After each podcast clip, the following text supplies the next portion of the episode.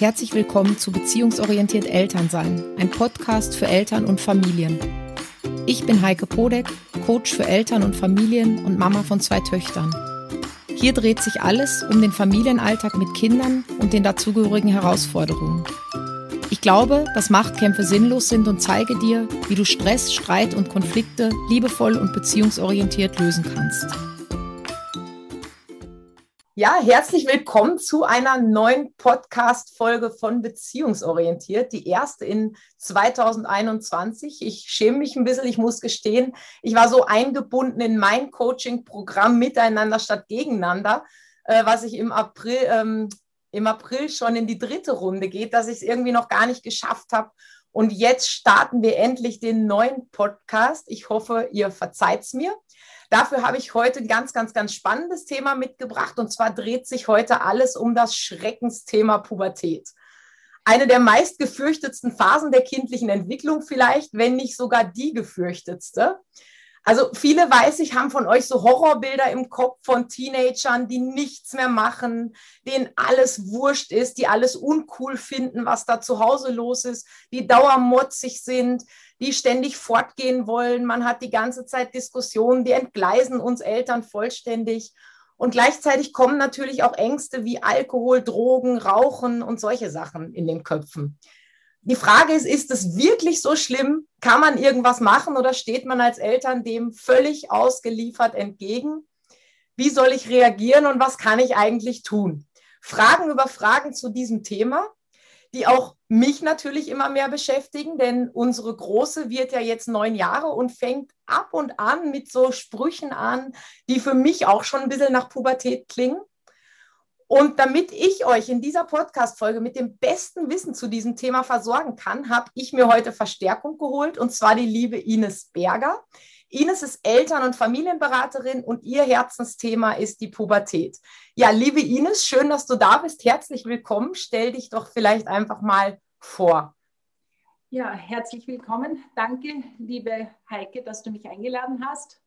Du hast es schon angedeutet, die Pubertät ist mein Herzensthema das seit 32 Jahren. Damals habe ich begonnen, mit äh, Jugendlichen zu arbeiten, habe als Lehrerin unterrichtet und ja, begleite seitdem 10- bis 18-Jährige, viele Jahre, also zwei Jahrzehnte als eben wirklich im Schuldienst mit äh, ja, Eltern auch natürlich, die da dazugehören.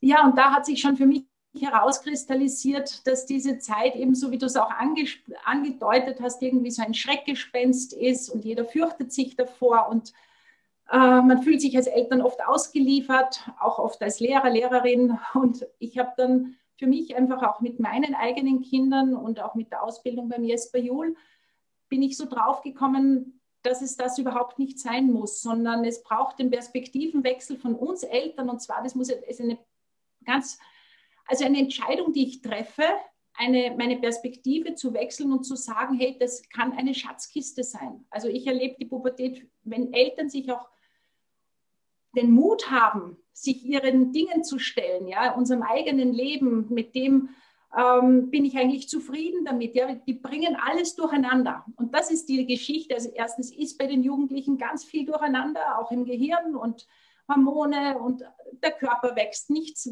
man weiß nicht, wie das ist oder wie das wird. Und für die Eltern bringt es auch ganz viel durcheinander. Und wenn ich mir, ja, wenn ich den Mut habe, und das ist wirklich, hat was für mich mit Mut zu tun, mich zu hinterfragen, mein Tun zu hinterfragen, meine Werte zu hinterfragen, mein Lebensmodell zu hinterfragen, dann ist es eine riesengroße Schatzkiste, wo ich mir mit den Jugendlichen gemeinsam auf die Spur kommen kann. Ja, es gefällt mir total gut. Also dieses Bild von der, dieses Bild von der Schatzkiste macht dieses äh, Schreckensgespenst natürlich zu was ganz anderem, gell? Also da habe ich irgendwie so das Gefühl, hey, das ist was Schönes, ja, da kann ich irgendwie wachsen und das ist auch irgendwie was, was was Kostbares eigentlich ist, ja. Also finde ich, finde ich eine total schöne Metapher, da danke schon mal dafür.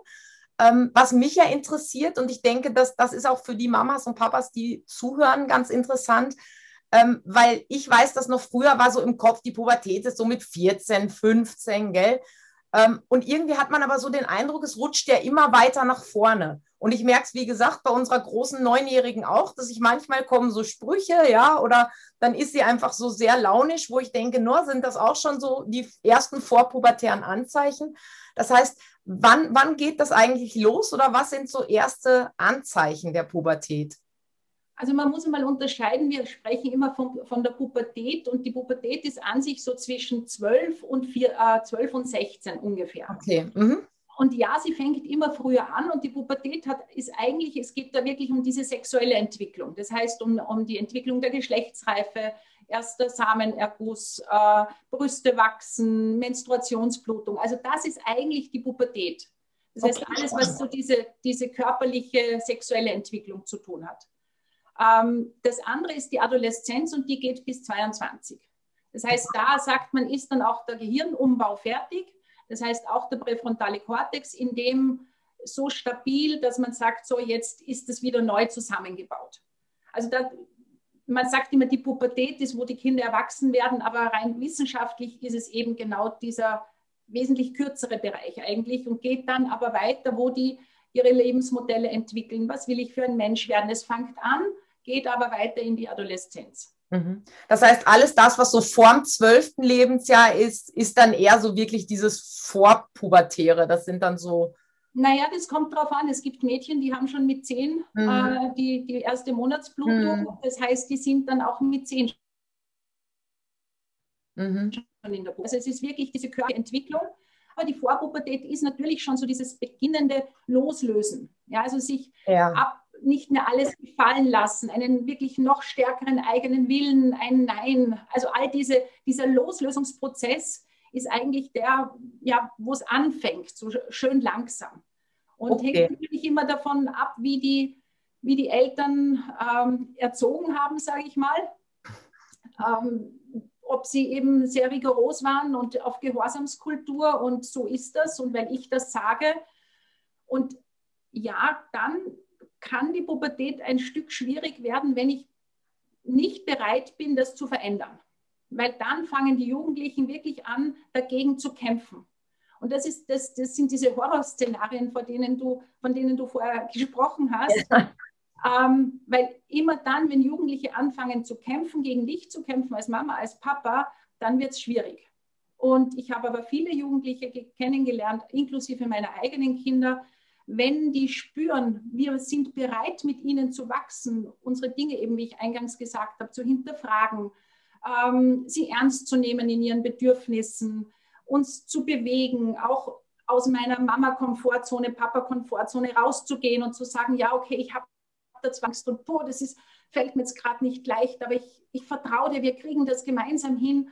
Und ja, das wird schon gut gehen, dann müssen die nicht kämpfen. Also ich kenne wirklich viele mhm. Jugendliche, die einfach, wenn sie die Freiheit haben, um diese, diesen Entwicklungsprozess zu machen, den sie, der ja notwendig ist in dem Alter. Mhm. Also dieses sich loslösen, die Welt entdecken, neue, andere Dinge zu entdecken. Ja, also das ist ja das, wo, wo wir uns als Eltern oft so schwer tun und das so persönlich nehmen, wenn die einfach unsere Werte als keine Ahnung, wir, wir, sitzen gemeinsam am Tisch und die finden das uncool. Und, oder ja. du schon wieder mit deiner Pünktlichkeit und was du alles willst und du mit deinem Leistungsdruck und blablabla.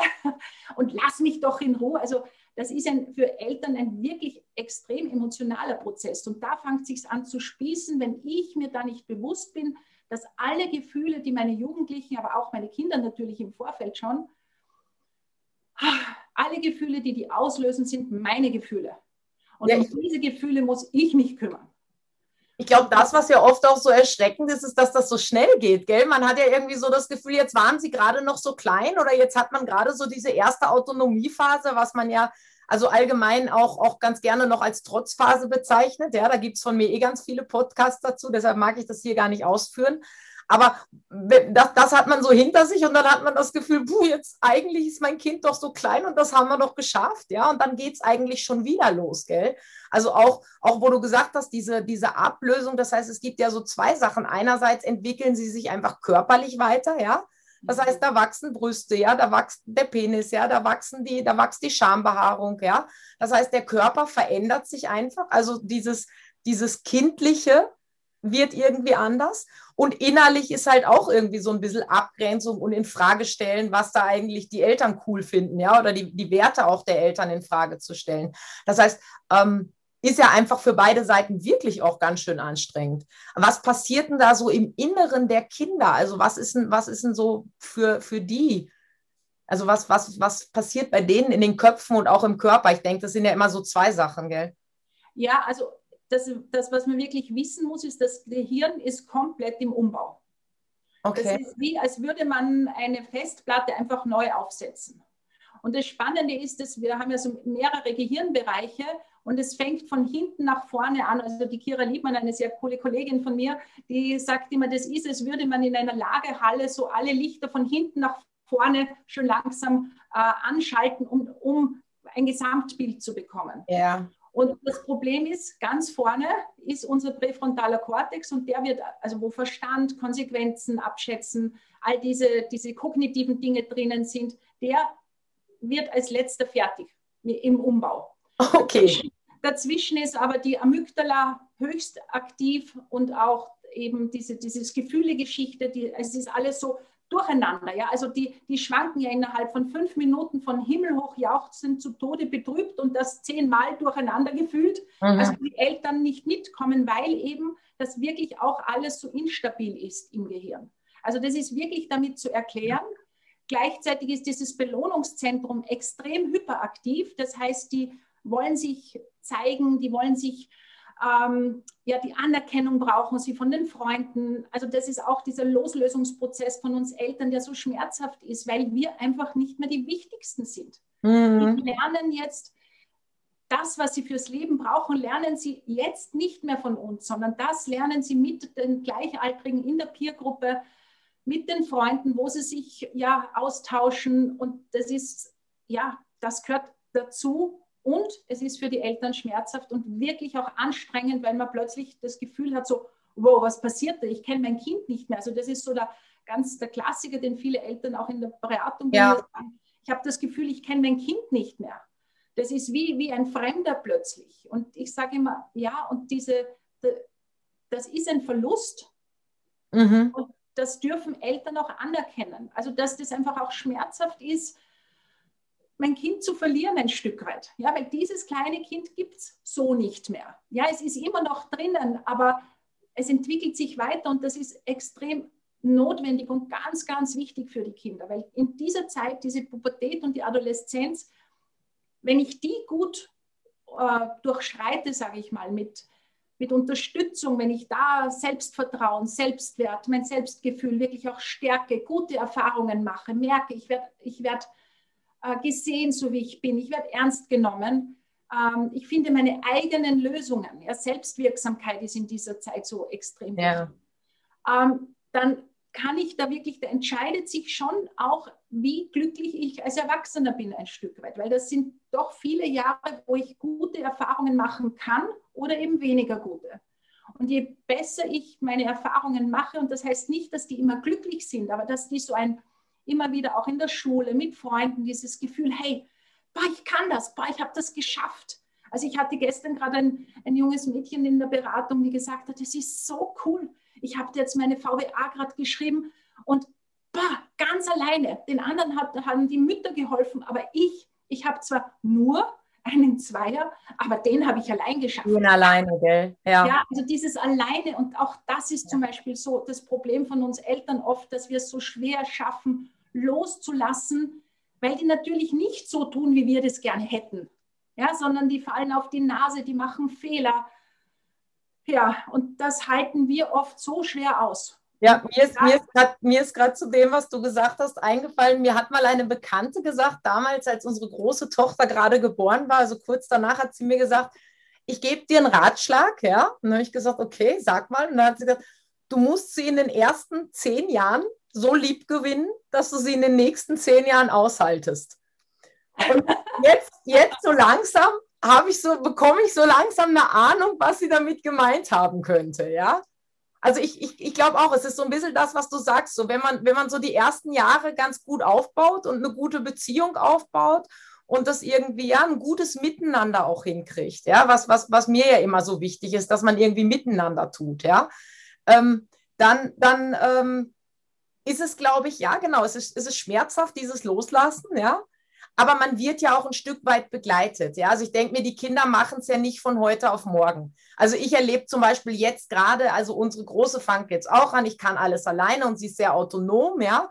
Und gleichzeitig ist sie dann aber gerade am Abend oder so, da holt sie sich dann, ja, da holt sie sich dann noch ihre Kuscheleinheiten und da braucht sie dann doch noch irgendwie ihre Mama oder Papa Zeit, ja. Das heißt, es ist so jetzt vor Freunden fängt es halt an, dass es uncool wird. Und, genau. und, zu Hause und zu Hause ist sie aber dann doch noch die Kleine, die noch schmusen kommt, ja. Also ich glaube, da machen sie, da, wenn, wenn man hinspürt und hinschaut, kriegt man zumindest ein bisschen diese Übergänge. Und ich mache das immer so mit einem einerseits einem Gefühl von, ich genieße es, andererseits ähm, mit einem, ja, ein bisschen wehmütig natürlich auch, ja, weil, weil sie dann größer wird. Aber es ist, es ist einfach so beides, ja. Ja, und ich denke, das ist auch genau das, was es auch wirklich ist. Und das ist es ja auch, so wie du das gerade beschrieben hast, auch für die Jugendlichen.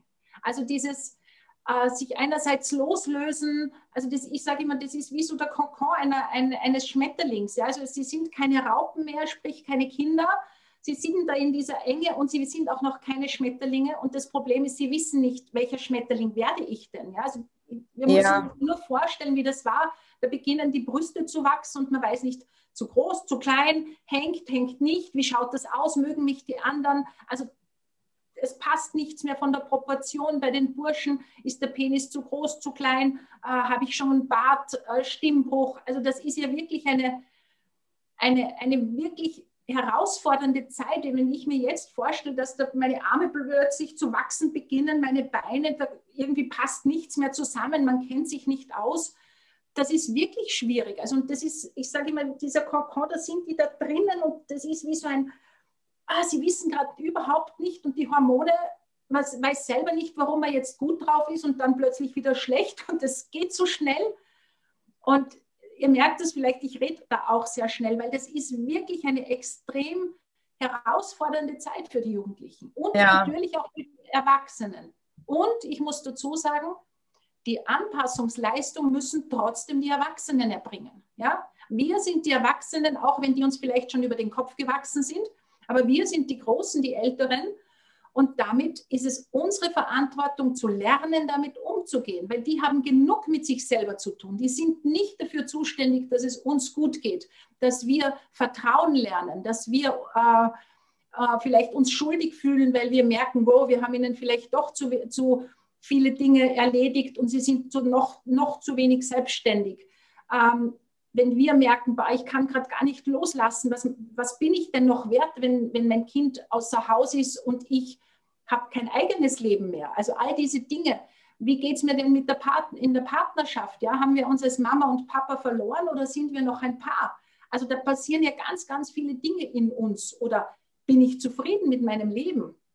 Also ich ja. erinnere mich gerade an ein junges Mädchen, die total die Leistung verweigert. Und zwar die Leistung, so wie ihr Papa das gerne hätte.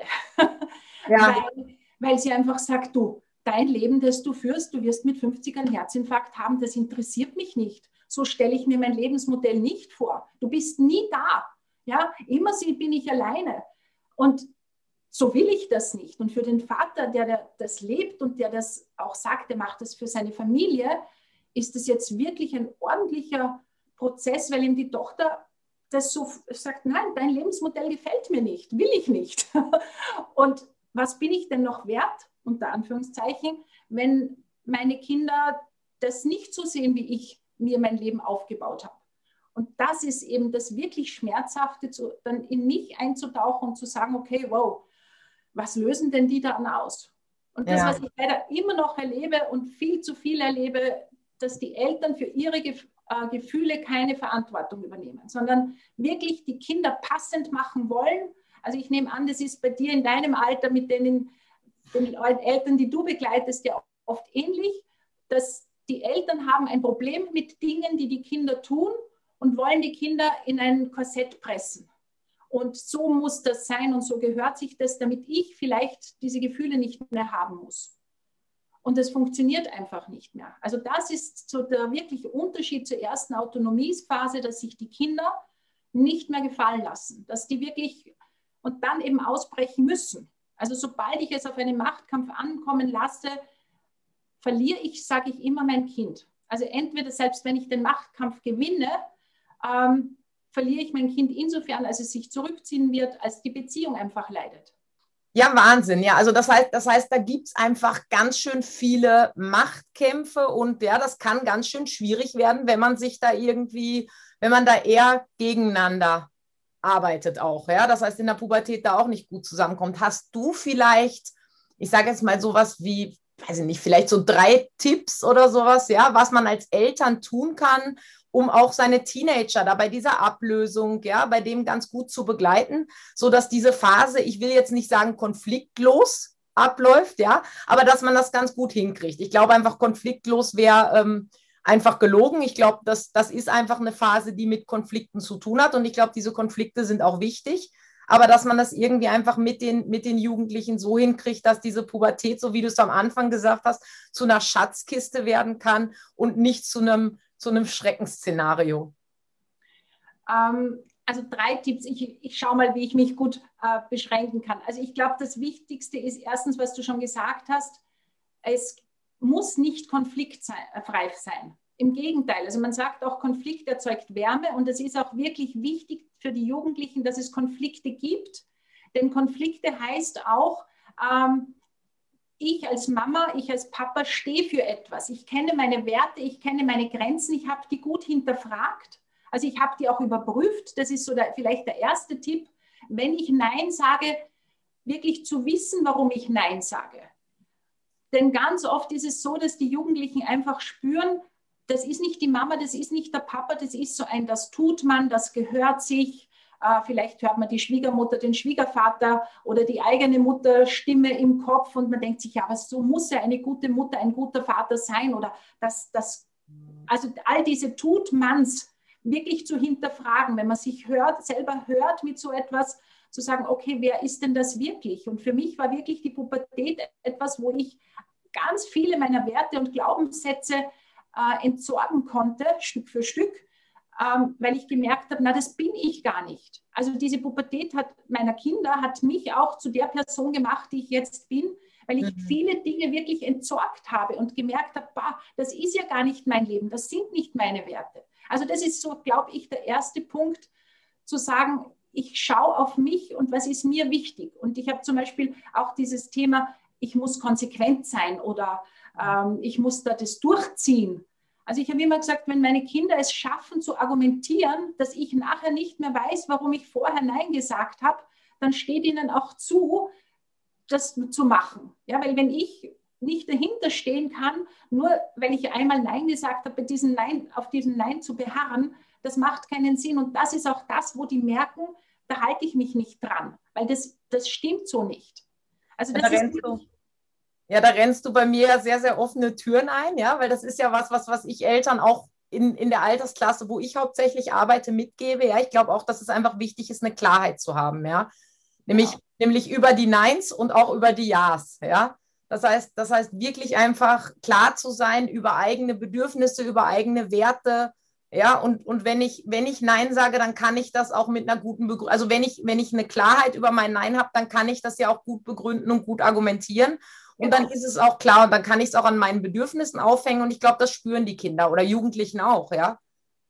Natürlich. Und das können sie dann auch wesentlich leichter, wenn sie ja. sich vorher gehört und gesehen fühlen, auch leichter nehmen. Und das heißt bitte nicht, dass die dann sagen, ja, Mama, ja, Papa, danke, natürlich mache ich das so. Nein, die werden frustriert genau. sein, die werden die vielleicht die Türen knallen. Aber auch das ist extrem wichtig, dass die lernen, mit ihrem Frust umzugehen. Also Frust also Kompetenz der Frustrationstoleranz ist einfach extrem, extrem wichtig. Und darum, das ist auch das, was Eltern oft schwer aushalten, ja, dass ihre Kinder wütend auf sie sind, dass sie sagen, du bist die beschissenste Mutter und der deppertste Vater, was da so alles kommt. Also diese Schimpfworte auch oft. Und nein, das muss man sich nicht gefallen lassen. Ähm, da muss man dann halt auch schauen, wie man gut tut.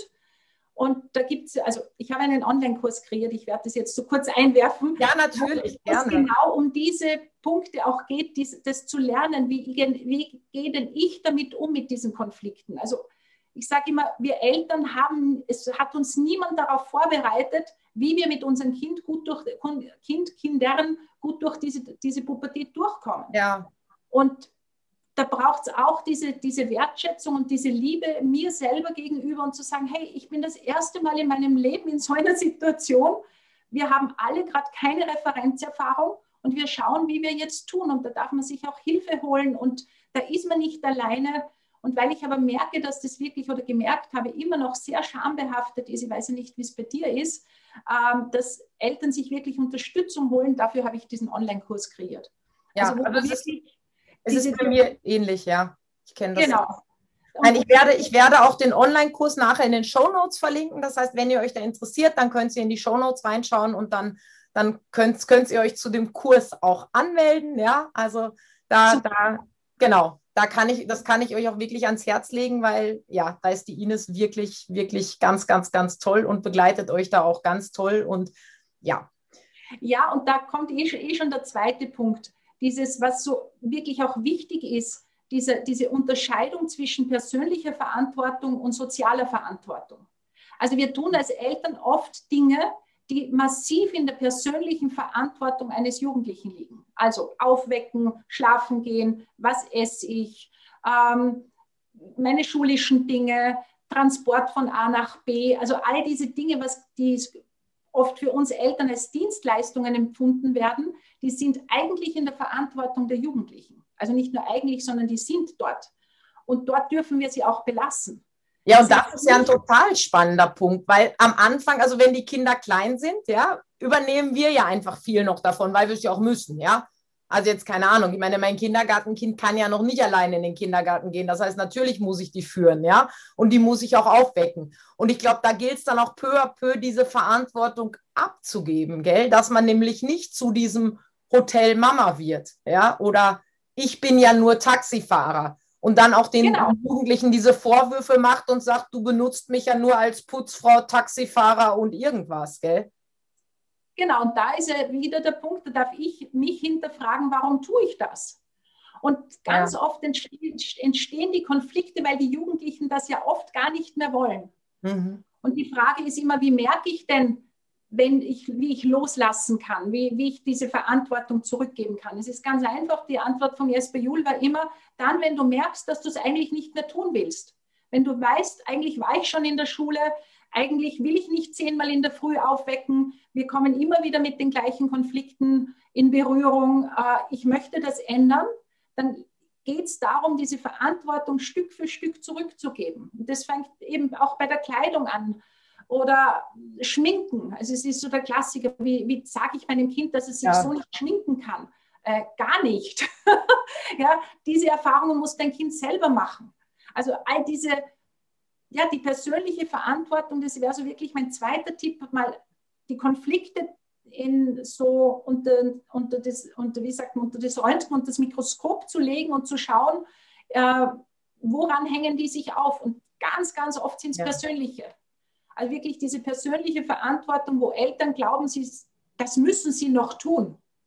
Ja, und das, ja, das, geht, sich nicht, das geht sich nicht aus. Na, das ist urspannend. Also, weil ich, ich glaube, das ist ja auch ganz oft so, dass jetzt, also, wo du gerade eben das Thema Schule angesprochen hast, ja, da denke ich mir so, also, das, das kenne ich einfach auch von den kleineren, ja, dass, dass wir Eltern einfach so wahnsinnig den, diesen Druck auch spüren, ja, dass manchmal natürlich auch von Schule oder Lehrern so kommuniziert wird tatsächlich, ja. Ähm, aber, aber dass immer so diese Verantwortung auf uns Eltern lastet. Ja, und ich kenne das auch, wenn ich dann sage, naja, aber ich meine, du hast nicht die Verantwortung, ja, deine Verantwortung als jetzt bei den Volksschulkindern, ja, ist es irgendwie einen Rahmen zu schaffen, in dem dein Kind lernen kann und da zu sein, wenn es deine Unterstützung und Hilfe braucht, ja. Aber letztendlich, wenn das Kind sagt, das mache ich nicht, ja, dann kann das Kind oder ist dem Kind zuzumuten, auch in der Volksschule die Erfahrung selber zu machen. Was heißt das, ja? Wenn ich das nicht mache und das mit dem Lehrer auszutragen. Und ich glaube aber dieses, wenn man das dann so lange gemacht hat und unterstützt hat und getan hat, dann irgendwann so dieser Punkt zu sagen, so und jetzt ja, ich, ich übernehme es nicht mehr. Ja, ich will das nicht mehr übernehmen. Ich glaube echt, das ist ein spannender Knackpunkt. Das heißt, du sagst letztendlich, man soll sich, also oder man kann sich diese Konflikte, da wo es zu gehäuften Konflikten kommt, macht es einfach Sinn zu schauen, gibt es da vielleicht irgendeinen Verantwortungsbereich, den ich noch übernehme, aber den ich eigentlich gar nicht mehr übernehmen will oder nicht mehr übernehmen sollte oder wo es mein Kind nicht mehr will? Genau, und da ist es wirklich dieses, wie schaffe ich es, also es heißt jetzt nicht, das ist nämlich das, was oft passiert, naja, dann tue ich halt nichts mehr, ja, so hinter mir die Sintflut, dann sollen es anrennen. Also das ist nicht die Haltung, die ich genau. meine, sondern es ist wirklich dieses, also nehmen wir das Beispiel äh, in der Früh aufwecken, mhm. so ganz ehrlich, ich traue dir zu, dass du das alleine schaffst. Was brauchst du, damit du es schaffst? Ja. Also es geht wirklich darum, die Kinder die eigenen Erfahrungen machen zu lassen. Auch in der Schule, wenn eine, eine äh, keine Ahnung, eine Schularbeit Punkte fehlen, ja, oder man das Gefühl hat, man ist ungerecht beurteilt worden, nicht selber hinlaufen zum Lehrer, sondern zu sagen, du bitte frag doch nach. Also das sind die Dinge. Und auch da, was brauchst du dafür, dass du gut dorthin gehen kannst? Vielleicht magst du dir jemanden mitnehmen. Also die Kinder immer in diese Selbstwirksamkeit kommen lassen, weil das ist das, was sie stärkt, das ist meiner Meinung nach auch momentan in der heutigen Zeit das einzige wirklich Wichtige, was wir ihnen mitgeben können. Ein Gefühl für sich selber, diesen Selbstwert, dieses Selbstvertrauen, egal welche Steine mir das, das Leben in den Weg legt. Ich weiß, dass ich das auf die Reihe kriege. Ich weiß gerade noch nicht wie, aber ich weiß, ich schaffe das, weil ich habe in meinem Leben schon so viel geschafft und das kriege ich auch hin. Und diese Erfahrungen müssen einfach gemacht werden. Und ja, da gehört dazu, dass sie gegen die Wand rennen, obwohl daneben die Tür ist, ähm, dass sie drüber stolpern, obwohl man sie aufmerksam gemacht hat, bitte schau, da ist eine Stufe, äh, dass sie nicht so tun, dass sie vielleicht ein Jahr wiederholen müssen.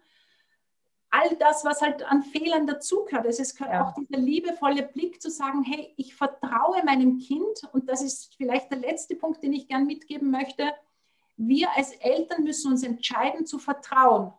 Und zwar dieses Vertrauen, nicht das Vertrauen, das ich aus meiner Kindheit und Jugend noch kenne und das leider immer noch so in unserer Gesellschaft herrscht, so, ja, ich, ich kann meinem Kind nicht vertrauen, weil ba, ba, ba, ba, ba.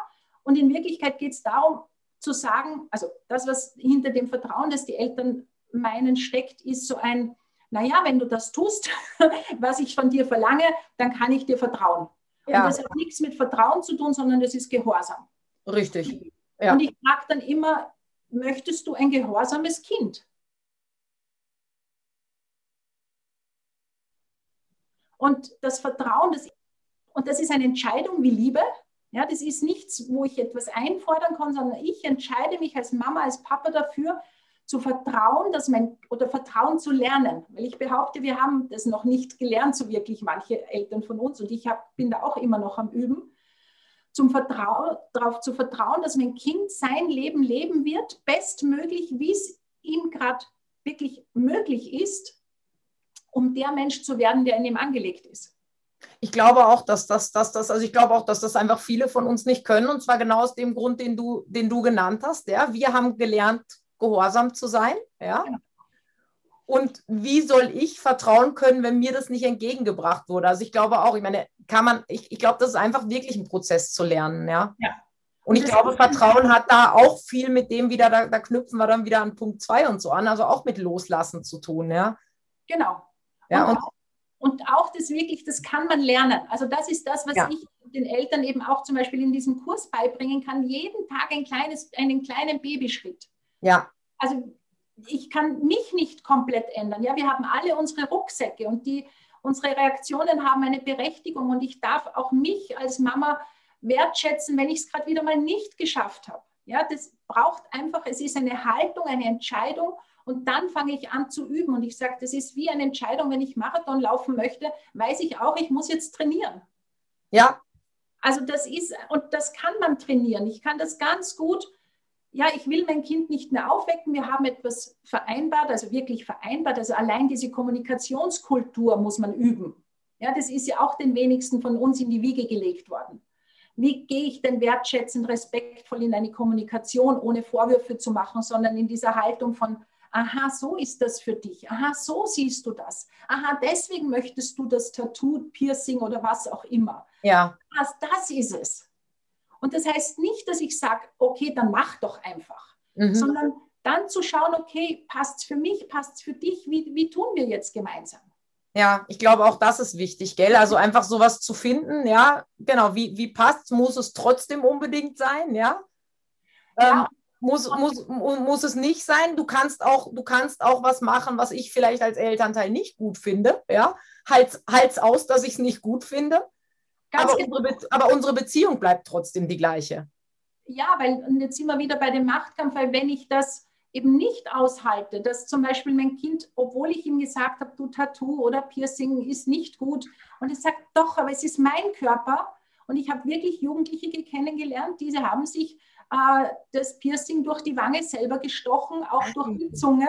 Also die, du kannst es nicht verhindern. Wenn du es auf einen Machtkampf ankommen lässt und die sich nicht, und du kennst es vielleicht auch aus deiner Situation, wenn jemand so etwas gegen dich ist, dann hast du gar keine Chance abzuwägen, ist das jetzt gescheit, ist das nicht gescheit, sondern man geht so in, dieses, in diese Integrität, aber ich will das und dass es so viel Energie braucht, gegen den anderen zu kämpfen, statt eben auch bei den Jugendlichen zu sagen, okay, will ich das jetzt wirklich, ist das echt gescheit, wenn ich mir da durch die Nase bohre oder was auch immer, will ich das wirklich? Und ja, das kann natürlich sein, dass die das wirklich wollen.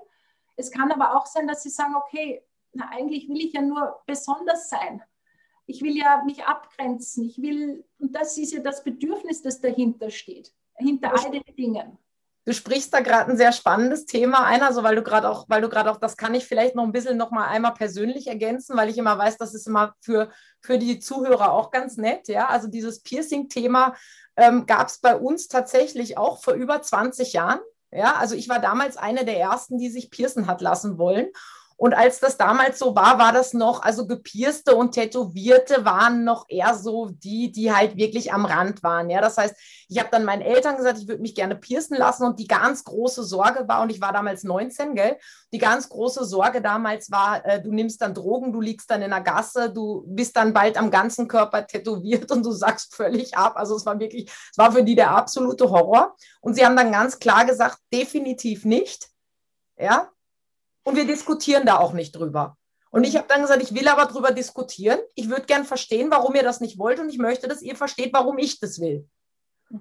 Und ähm, es war aber keine Chance der Diskussion. Und dann habe ich gesagt, gut, was passiert, wenn ich es einfach mache? Also auch so der Klassiker eigentlich. Und ich habe schon nicht mehr zu Hause gewohnt, gell? aber es war mir halt trotzdem wichtig. Und sie haben dann gesagt, wenn du das trotzdem machst, dann brauchst du nicht mehr nach Hause kommen und dann bist du nicht mehr unsere Tochter, gell?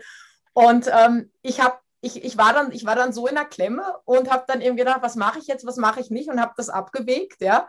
Und habe dann beschlossen, ich mache das, habe danach angerufen und habe gesagt, ich wollte euch nur sagen, ich habe es gemacht, ja. Kann ich jetzt noch nach Hause kommen oder habt ihr das ernst gemeint? Mhm. Und ich, ich weiß, wie, wie auf der anderen Seite ist wirklich der Hörer kurz aus der Hand gerutscht und sie waren wirklich wie, wie erschlagen, ja.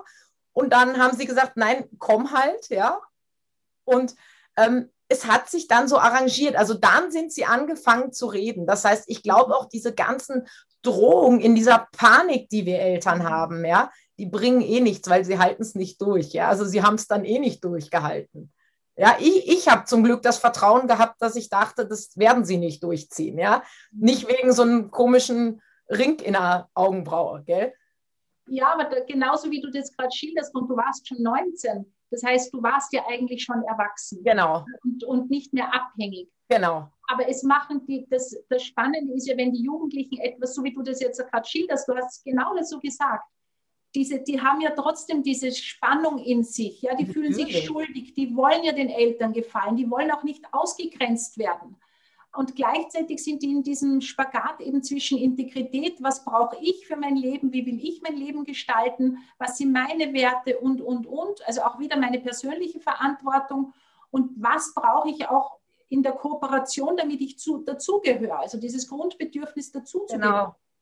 Und das ist so ein, ein Spannungsfeld für die Jugendlichen. Und da dann eben, also ich, ich habe Jugendliche, die dann die Dinge natürlich trotzdem, so wie du das auch geschildert hast, gegen den Willen der Eltern machen, aber die haben so ein furchtbar schlechtes Gewissen, auch wenn sie lügen. Also das ist so Natürlich. dieses, und das ist wirklich die Entscheidung der Erwachsenen, will ich eine Beziehung zu meinem Kind, dann muss ich anfangen, mich zu bewegen, dann muss ich Neues dazulernen, die Bereitschaft haben. Also ich sage immer, das größte Geschenk oder eines der größten Geschenke, das Eltern ihren Kindern machen können, ist die Bereitschaft, sich weiterzuentwickeln, ja. gemeinsam mit ihnen zu wachsen, im eigenen Tempo. Heißt jetzt nicht, ich, ich muss mein ganzes Leben umkrempeln, weil die Jugendlichen suchen ja uns als, als Menschen. Ja. Also die, die wollen ja keine Mama-Rolle und keine Papa-Rolle. Und ja, da werden wir Fehler machen, die gehören dazu. Ja. Und auch wenn ich merke, ich habe einen Fehler gemacht, ich bin wieder in die gleiche Falle getappt, ich habe wieder zu brüllen begonnen, ich habe es auf einen Machtkampf ankommen lassen, zu sagen, hey, und ich bin trotzdem gut, wie ich bin. Es tut mir echt leid, wir müssen uns nochmal hinsetzen, ich habe es noch nicht verstanden, bitte sei genau. geduldig mit mir, ich bin geduldig mit mir, mit dir. Und so kommen wir liebevoll durch diese Zeit mit allen Konflikten, die da dazugehören. Und die sind extrem wichtig. Ja, das heißt, das heißt, wenn ich wenn es nochmal zusammenfasse, ist wirklich so dieses Loslassen, Vertrauen und Klarheit eigentlich wichtig, gell? Und dass man im, im Gespräch auch eigentlich bleibt. So miteinander auch gemeinsam irgendwie zu wachsen, ja, und diese, diese Situation irgendwie zu stemmen und nicht so, äh, ich sage jetzt mal so ein bisschen wie Scheuklappen haben und irgendwie, ich ziehe da jetzt meins durch und mein Kind muss meine Schiene mitfahren, sondern da auch, auch einfach ein bisschen offen machen oder auch offen sein für Neues, was da was da vielleicht ja. kommt, ja, und, und diese Herausforderung annehmen. Und ich, ich denke auch, also du hast vorhin angesprochen, so dieses Hilfe annehmen.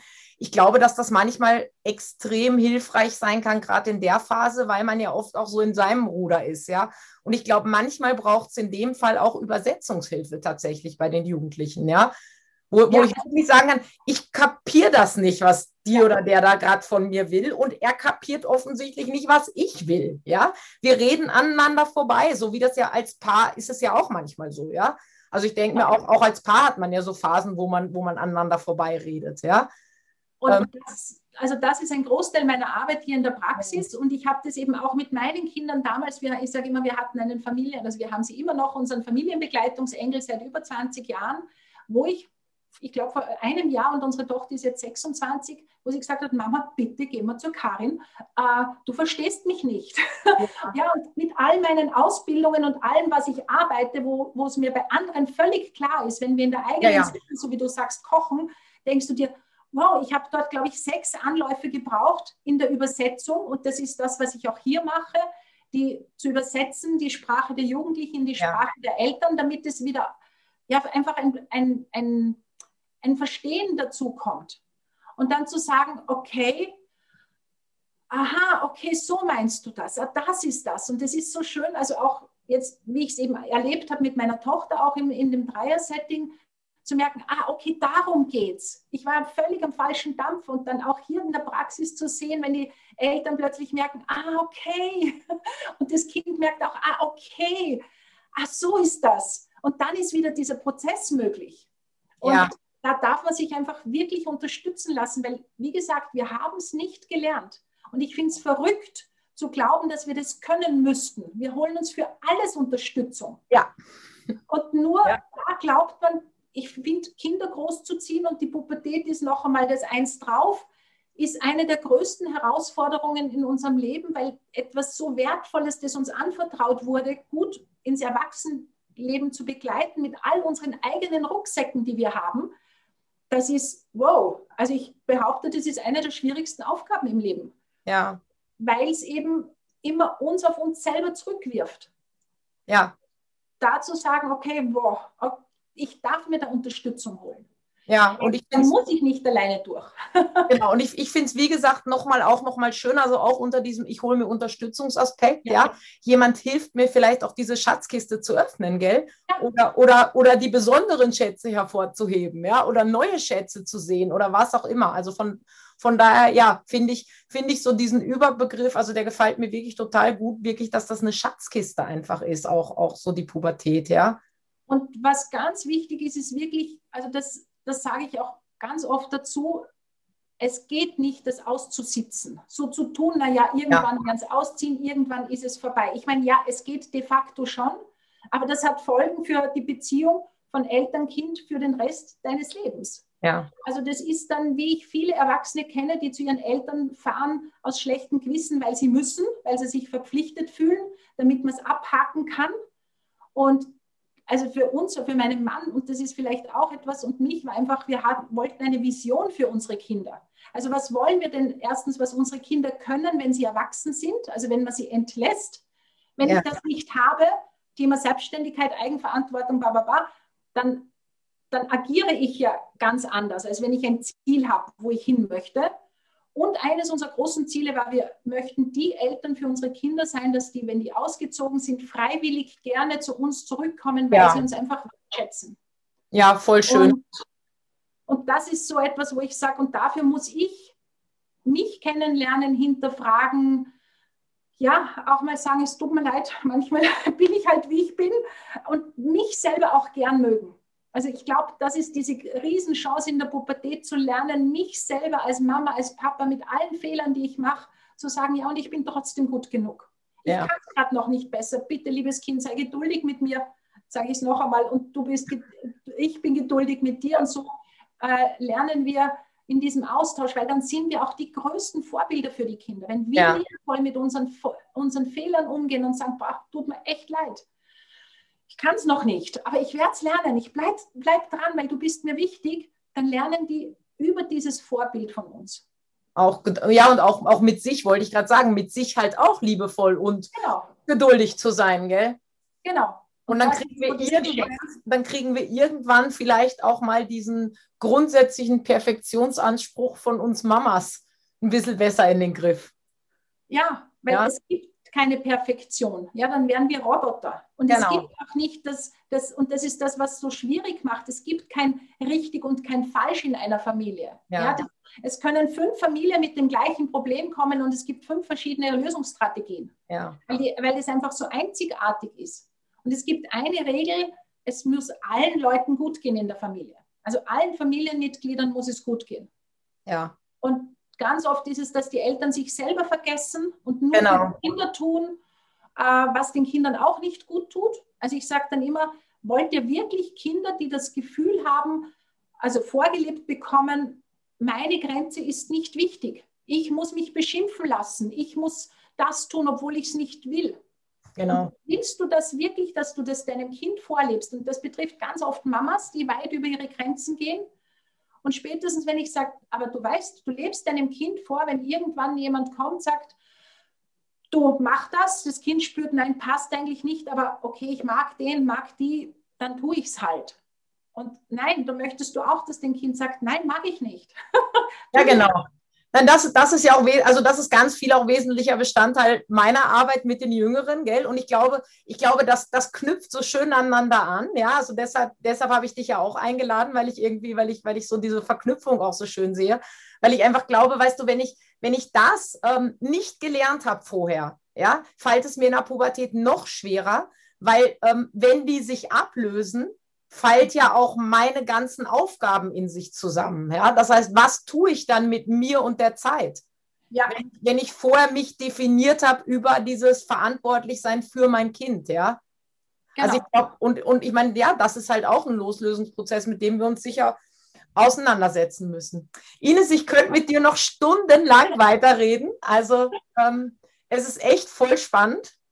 Es ist wirklich, wirklich spannend und wir werden, wir werden oder ich werde meine Leute, du vielleicht deine auch, nochmal fragen, ob es da noch ähm, Folgefragen gibt, ja. Und dann können wir gerne auch nochmal eine Folge Folge machen, ja.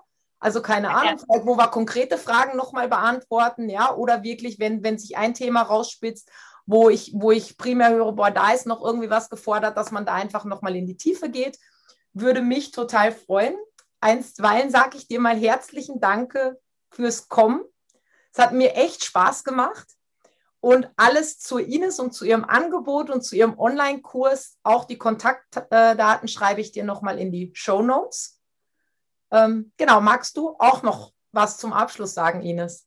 Ja, ich bedanke mich, dass du mich eingeladen hast und ich finde es großartig, weil es ist genau dieser Prozess und darum finde ich es so wichtig, dass du vorher schon die Eltern, weil all das, was du, also das ist vielleicht auch noch die Ermutigung, alles, was du bis zur Pubertät schon gelernt hast, an Loslassen, an meinen eigenen Grenzen, äh, fällt einfach, dann ist es wie schon trainiert und dann fällt es einfach in der Pubertät viel, viel leichter, weil man viel leichter für sich und seine Gefühle die Verantwortung übernimmt. Und darum, es zahlt sich einfach aus, dran zu bleiben und wirklich zu schauen äh, in diesem Prozess, damit eben die Pubertät wirklich zur Schatzkiste werden kann. Und du machst da wirklich coole Arbeit und ich freue mich, dass du die Kleinen, sage ich, oder die Jüngeren übernommen hast, dass es da auch so diese Aufteilung gibt, wo Leute sich einfach hinwenden können und nicht alleine dadurch müssen. Vielen, vielen Dank. Ich danke ja, auch. Wenn dir mein Podcast jetzt gefallen hat, dann lad ihn dir gerne auf iTunes runter, abonniere ihn oder lass mir eine positive Bewertung da. Dabei unterstützt du mich und meine Arbeit immens. Außerdem erzähl allen Mamas und Papas davon, bei denen du das Gefühl hast, sie könnten davon profitieren, damit wir gemeinsam die Beziehung zu unseren Kindern ein Stück weit besser machen können. Mach's gut, bis bald und bleib gesund.